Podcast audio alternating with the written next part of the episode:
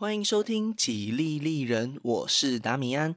如果喜欢我的节目，赶快按下订阅或是分享给你的朋友哦。今天是法国史的第十五集，回到原点。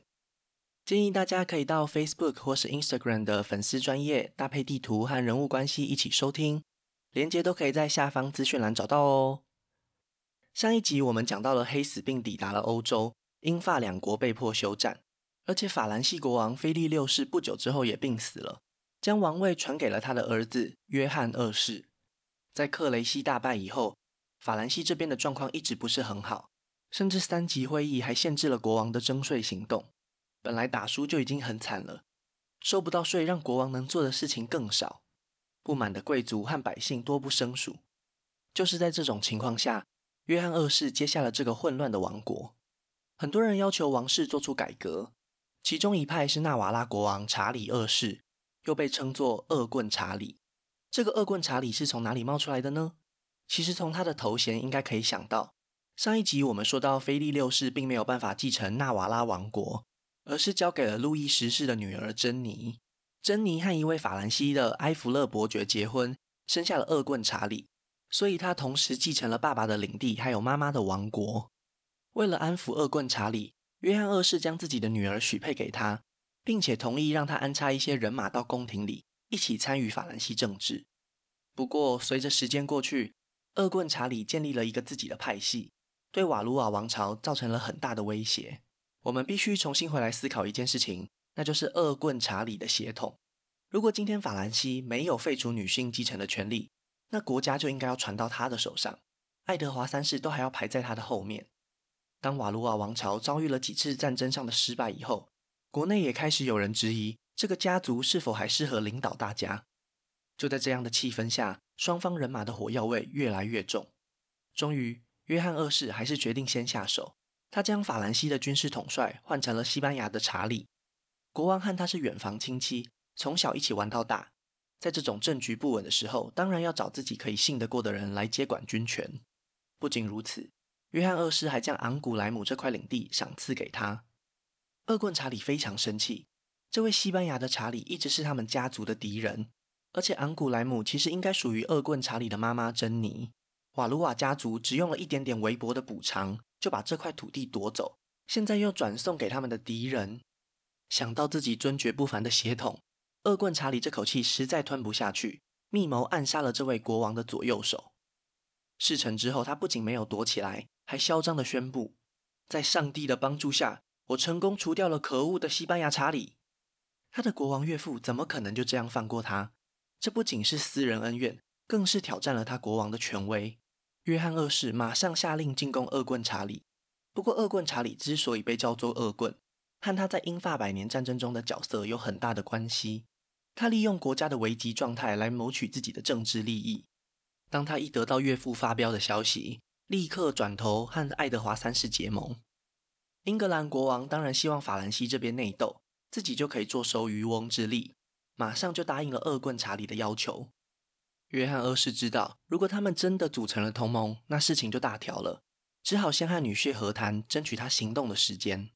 爱德华三世这时候已经不是当年那个血气方刚的小伙子了，正值壮年的他仔细评估了局势，纳瓦拉国王并不能算是忠实的盟友。他们只是因为暂时的利益而凑在一块，与其把希望寄托在恶棍查理身上，不如用现在的局势来换一点实际的好处。爱德华三世提出和谈的条件，只要约翰二世愿意把金雀花王朝过去的领土还给他，那么英法之间的纠纷就到此为止，他也不会再宣称自己是法兰西国王。这对约翰二世来说，当然不是一个好的条件。他先假装愿意开启谈判，实际上只是他的缓兵之计。但是英格兰的代表态度变得更加强硬，最后导致谈判破局。黑死病疫情最严重的时间已经过去了，原本爱德华三世也不想要透过武力解决的，但是约翰二世那种敷衍的态度，根本是以为自己好骗。而且加斯科尼的贵族回报了一个令他不悦的消息：原来在谈判的期间，法兰西的阿玛尼亚克伯爵一直在进攻加斯科尼。英格兰的黑太子爱德华在父王的安排下，带领了一支大军前去阿基坦支援。约翰二世也赶快召集了法兰西各地的贵族前来执行他们的封建义务。百年战争在经历了将近七年的停战之后，又再次响起了号角。黑太子爱德华和他英勇的老爸几乎是一个模子刻出来的，就连战术也是承袭他爸爸的那一套，只是青出于蓝更胜于蓝。奇行劫掠的战术在他手上升级成为二点零版本。黑太子把整支军队分成了三个小队，因为这样可以增广他们破坏的范围。再一次，狂风暴雨侵袭了法兰西，不过这次的受灾户不再是诺曼底居民，而是广大的南法。从大西洋沿岸到地中海沿岸，黑太子的部队摧毁了将近五百个城镇，再带着大批的战利品回到加斯科尼。被震折住的阿玛尼亚克伯爵也不敢轻举妄动，只能眼睁睁地看着这群暴徒离开。法兰西未来几年的税收会因此受到巨大的影响，更直接的后果是法兰西国王又再一次被他的臣民唾弃。尝到甜头的黑太子开始往北方进军，一路将掠劫大队带到了奥尔良南方，这里已经离他们出发的大本营波尔多有一段距离。幸运的英格兰士兵抓住了法兰西的侦察兵，从他们的口中得到了一个重要的情报：约翰二世已经集结了大军，正在从北方赶来。为什么法兰西国王动作这么慢，竟然任凭自己的子民和领土被人家这样恣意糟蹋呢？原来又是恶棍查理搞的鬼。这位野心勃勃的查理丝毫没有要给国王喘息的空间，他放出风声，说自己要投靠爱德华三世，来逼迫约翰二世给他更多的好处。但是这次他真的太过分了，因为同一时间他也和太子走得很近。有传言指出，恶棍查理要拥立太子成为新的国王，推翻约翰二世。国王知道太子手上一直没有权力，难免容易遭到有心人士的挑拨，就把诺曼第公爵封给了太子。但是恶棍查理还是没有死心。就在英格兰太子横行无阻的时候，法兰西太子邀请恶棍查理到他位于诺曼底的城堡参加聚会，同时受邀的宾客还有许多诺曼底的小贵族。就在众人尽情吃喝时，约翰二世本人全副武装，带领大批士兵破门而入，立刻逮捕了这位嚣张的女婿。太子连忙跪在地上请求父亲息怒，但是约翰二世抓住了恶棍查理的领口，恶狠狠地说：“你这个叛徒，没资格坐在我儿子的餐桌旁边。你们其他人要是不希望他人头落地，就通通不许动。”前来参加宴会的宾客全部都被国王的人马粗鲁地抓了起来。当年参与暗杀阴谋的犯人被斩首，恶棍查理则被带回了巴黎的监狱。这次的行动虽然为死去的好友报了仇，但是也让诺曼底的贵族产生了极大的反感，因为国王丝毫没有给他们一点基本的尊重。慢慢的，这些贵族也开始收回他们对约翰二世的支持。恶棍查理的亲弟弟甚至越过了英吉利海峡，来到爱德华三世的宫廷，宣布效忠这位真正的法兰西国王。当黑太子肆虐的消息传到约翰二世的耳里时，他正在进攻诺曼底反叛的贵族。与此同时，爱德华三世也派兰开斯特公爵登陆诺曼底，希望可以牵制住法军的主力部队，来提高黑太子的胜率以及成功逃脱的几率。约翰二世面临了一个重大的抉择：继续留在诺曼底，可能会让他全盘皆输，因为英格兰从斯勒伊斯海战以后，一直掌握着英吉利海峡。可以持续不断的提供支援，在他完全击败北方的敌人以前，南方广大的地区就会崩溃。法兰西军队在国王的指挥下，果断的放弃了诺曼底。约翰二世付钱解决了和恶棍查理支持者的纠纷，集结了大军向南方快速追击。前面我们说过，黑太子提前得知了这个消息，包袱款款也要开始逃难。虽然他在南方没有人敢动他，但是现在面临的是法兰西国王的主力部队。如果在敌方领地中心被拦截，那就是叫破喉咙也没有人会来救他的。逃亡的心情和掠劫的心情完全不同，在回程路上耽搁的每一分每一秒都是巨大的时间压力。兰开斯特公爵在发现法军离开诺曼底以后，也已经预料到他们的动向，带着自己的部队要去接应逃亡的黑太子。如果一开始就没有要救援，可能反而还好一点。黑太子的部队为了等待前来支援的友军，被耽误了整整四天。根据探子的回报，法兰西国王距离他们也只有两三天的路程，只好继续往南方逃跑，而且避开了主要干道，希望可以迷惑敌人。约翰二世这一口恶气，从他上任以来一直找不到机会发泄，现在他只想要狠狠的复仇。当他发现英格兰的军队慢了下来，他并没有直接从后方追击，因为如果这么做，黑太子还是有可能断尾求生。约翰二世希望活捉英格兰王储，才能够以此要挟爱德华三世。凭借着自己对国家地理的了解，法兰西军队真的提前挡住了黑太子的去路。英格兰军队真的孤立无援了。现在等待着他们的只有一场血战。对于即将到来的大战，黑太子爱德华知道自己有机会，但是没有把握。如果可以用另外一种方式来解决危机，他也愿意尝试。但是约翰二世根本不愿意谈判，他只接受无条件投降。迫于无奈，黑太子只能下令布阵，在普瓦捷进行背水一战。法兰西的军队为了追上敌军，有将近两万的步兵，还离战场非常的远。尽管如此，他们的军队还是英格兰的两倍以上。黑太子这边只有大约六千名士兵，但是其中有两千人是经验老道的长弓兵，这让他们安心不少。长弓兵已经为他们带来太多次奇迹，现在也只能靠他们了。只能说虎父无犬子，黑太子展现了惊人的斗志，而且也选择了一个有利的地形，在两军之间有一片低矮的灌木，形成一道天然的屏障。当英军固步一阵，佯装要撤退时，战斗就开始了。沉不住气的法兰西贵族鲁莽地发起了两次冲锋，都是彻底的失败。第三次进攻轮到法兰西太子查理，他英勇地带领军队前进，越过了树篱和长弓兵的箭雨，来到敌军阵前，展开了血腥的肉搏。但是在浴血奋战两小时之后，还是只能撤退。在这次战斗中，太子差一点就阵亡。惊魂未定的约翰二世开始担心起来：如果出了什么意外，失去了自己的继承人。就算抓到了黑太子，也是得不偿失。国王下令让太子查理的部队离开战场，但是另外一位法兰西王子的部队也跟着被影响，一起离开了战场。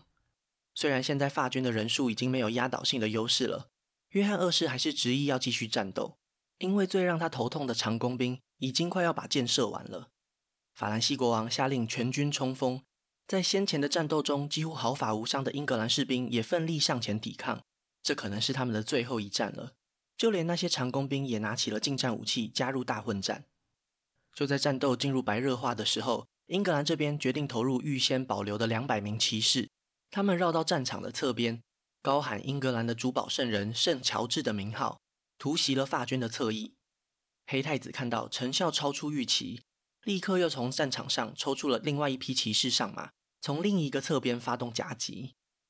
被包围的约翰二世没有办法脱身，而他的部下们士气瞬间崩溃，慌乱地逃离了战场。法兰西还没有真正走出克雷西之战的伤痛，距今才不过十年，悲剧又再次上演，甚至是一个比悲伤还悲伤的故事。他们的国王约翰二世被抓住，不过黑太子对待这位垂头丧气的敌军统帅，却展现出来人人称赞的骑士精神，优雅有礼地和约翰二世共进晚餐。不久之后，将这位价值连城的俘虏送回了伦敦。安全撤退的法兰西太子回到巴黎，暂时代替父王的职位。这个时候的法国已经陷入了绝望的深渊。爱德华三世索要了巨额的赎金，有人换算过当时的货币价值，这笔赎金相当于现在的四亿美元，已经是法兰西王室年收入的好几倍。但是太子又不能说太贵了，所以我爸送你吧。在名义上，国王还是约翰二世，他不能自己登基。接下来的几年真的是灾难。西元一三五六年，普瓦捷大败以后，为了赎回国王，几乎掏空了整个国家。贵族对王室的不满来到了新高点，甚至还发生了农民叛乱。这些农民认为，之所以吃了好几次败仗，都是那些贵族的错。他们残忍地杀害碰到的所有贵族。恶棍查理在这个情况下也得到重获自由的机会。最后是由他来平定这场农民起义。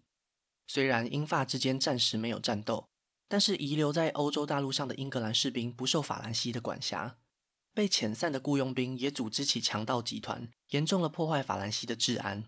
爱德华三世也越来越强硬，因为巴黎合约的一百周年马上就要到来，他希望可以赶快达成协议，拿回金雀花王朝曾经失去的所有领土。法兰西的摄政会议拒绝了这些严苛的条件。英军又再次入侵，甚至包围了巴黎。这真的是不幸中的大幸。法兰西太子已经从过去的失败汲取教训，他坚守防线，但是绝对不反击。过去二十年，英格兰的入侵就像是一场暴风雨，虽然很可怕，但是终究还是会过去。他的爸爸和爷爷就是愚蠢地走入雨中，而他学会了等待。这次英军没有再取得任何的成果，只好签订比较没有那么夸张的加莱条约。只有阿基坦和普瓦图重新回到英格兰的怀抱，而且最重要的是，爱德华三世放弃了法兰西王位。在赎回国王的过程中，发生了一个小插曲：和约翰二世一起被抓走的小王子越狱成功，激怒了英格兰。这位守信用的法兰西国王竟然自己愿意重新回到英格兰当人质。贵族们尽力想要阻止约翰二世，但是他却说：“如果这个世界上大多数人都放弃了荣誉，”至少你们可以在我这位国王身上找到。虽然这样说有点缺德，不过好险他抵达英格兰之后不久就病死了。法兰西终于交到了太子查理手中。新上任的国王查理五世从前人的身上学会了经验，因此得到了睿智查理的称号。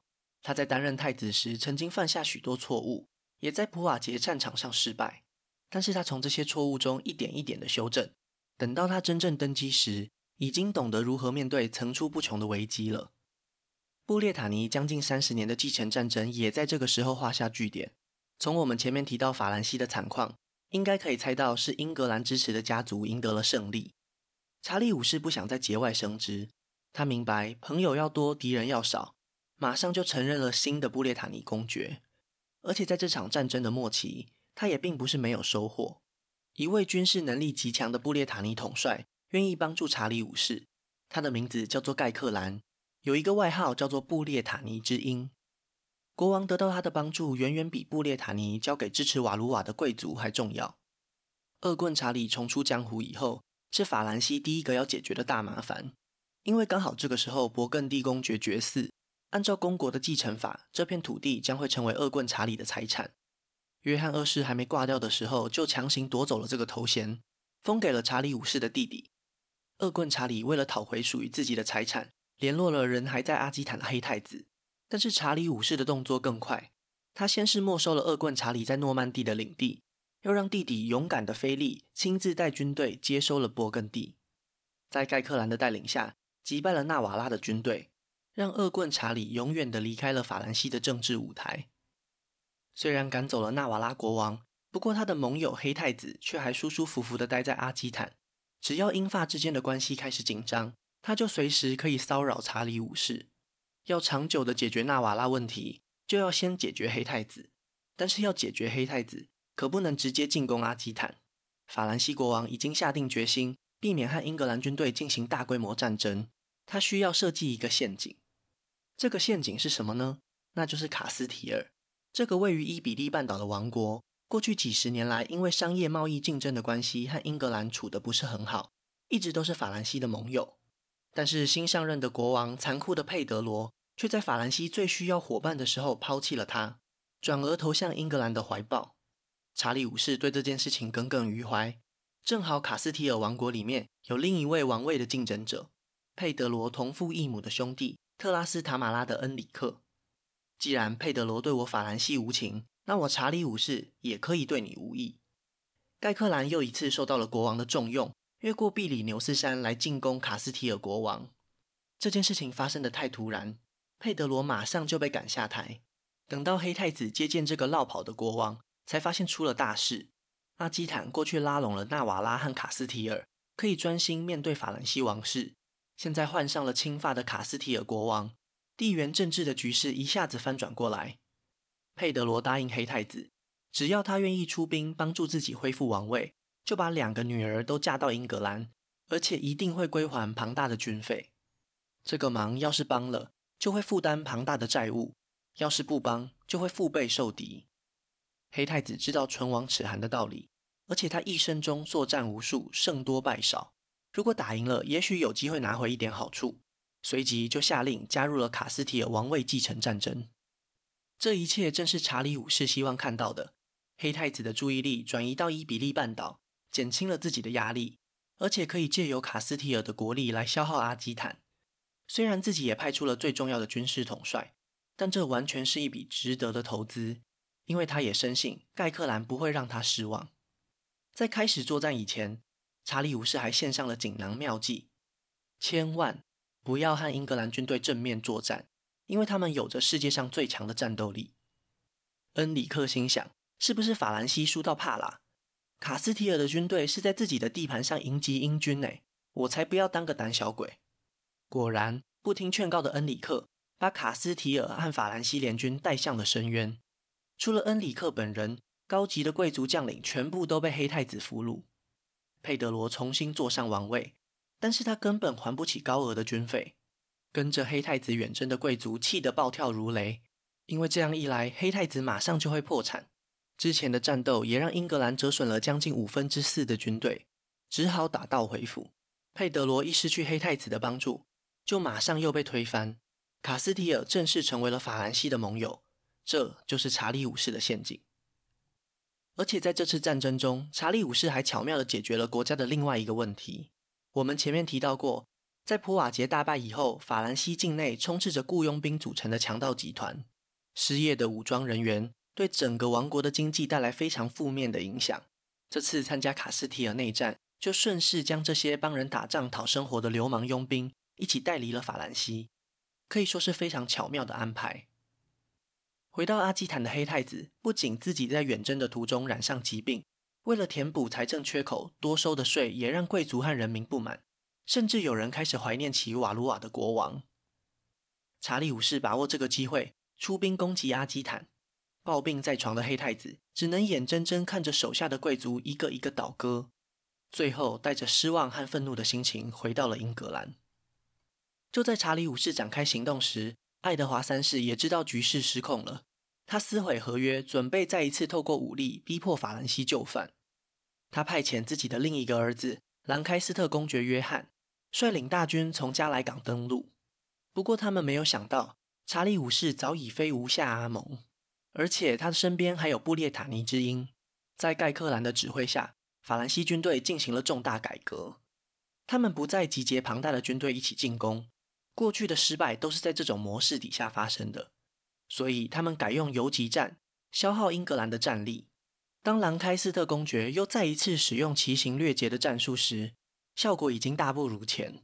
法兰西的军队就像是影子一样跟在旁边，只要敌人露出破绽，就会消灭那些脱队的英军。这次奇行掠劫从加莱出发，行进的路线还被猜到，中了好几次埋伏，最后逃到波尔多。英军几乎跨越了大半个法兰西，但是却没有造成什么伤害。风向已经完全倒向查理五世这边了。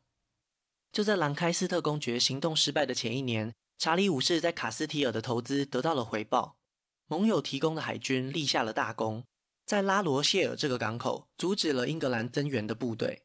当英军的舰队抵达港口时，正好碰上了退潮，再厉害的水手都束手无策。卡斯提尔的战船尝试想要登上英格兰的甲板，但是都被击退。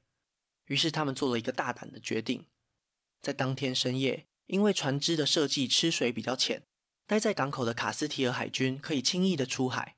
他们摸黑穿越了英格兰的船队，等到清晨展开战斗时，英格兰海军已经被团团包围。更糟糕的是，船上已经被喷满油。一声令下，无数点燃的火箭飞向无助的英军。一把火烧掉了爱德华三世的野心。这场海战虽然和法兰西军队没有什么直接的关系，但已经摧毁英格兰自从斯勒伊斯海战以来建立的优势。英吉利海峡可以说是暂时被封锁了。查理五世趁着这个机会夺回了过去四十年来失去的所有领土。英格兰只有保住加斯科尼和加莱，一切又回到了原点。黑太子爱德华和英格兰国王爱德华三世。在签订和平条约后的两年相继过世，金雀花王朝交到了黑太子年幼的儿子理查手上，不列颠岛内动荡不安。而海峡的另一边，法兰西国王查理五世也在三年后过世，把王国交给了年仅十二岁的查理六世。当时的情况，一定很多人以为战争就要到此结束。不过很可惜，英法两国还会继续缠斗下去，将彼此拖进更漫长的悲剧。那今天的故事就先分享到这里，下一集我会继续分享更多属于法国的故事。如果喜欢我的节目，订阅 Podcast 就是对我最大的支持，也欢迎在 Apple Podcast 评分留言哦。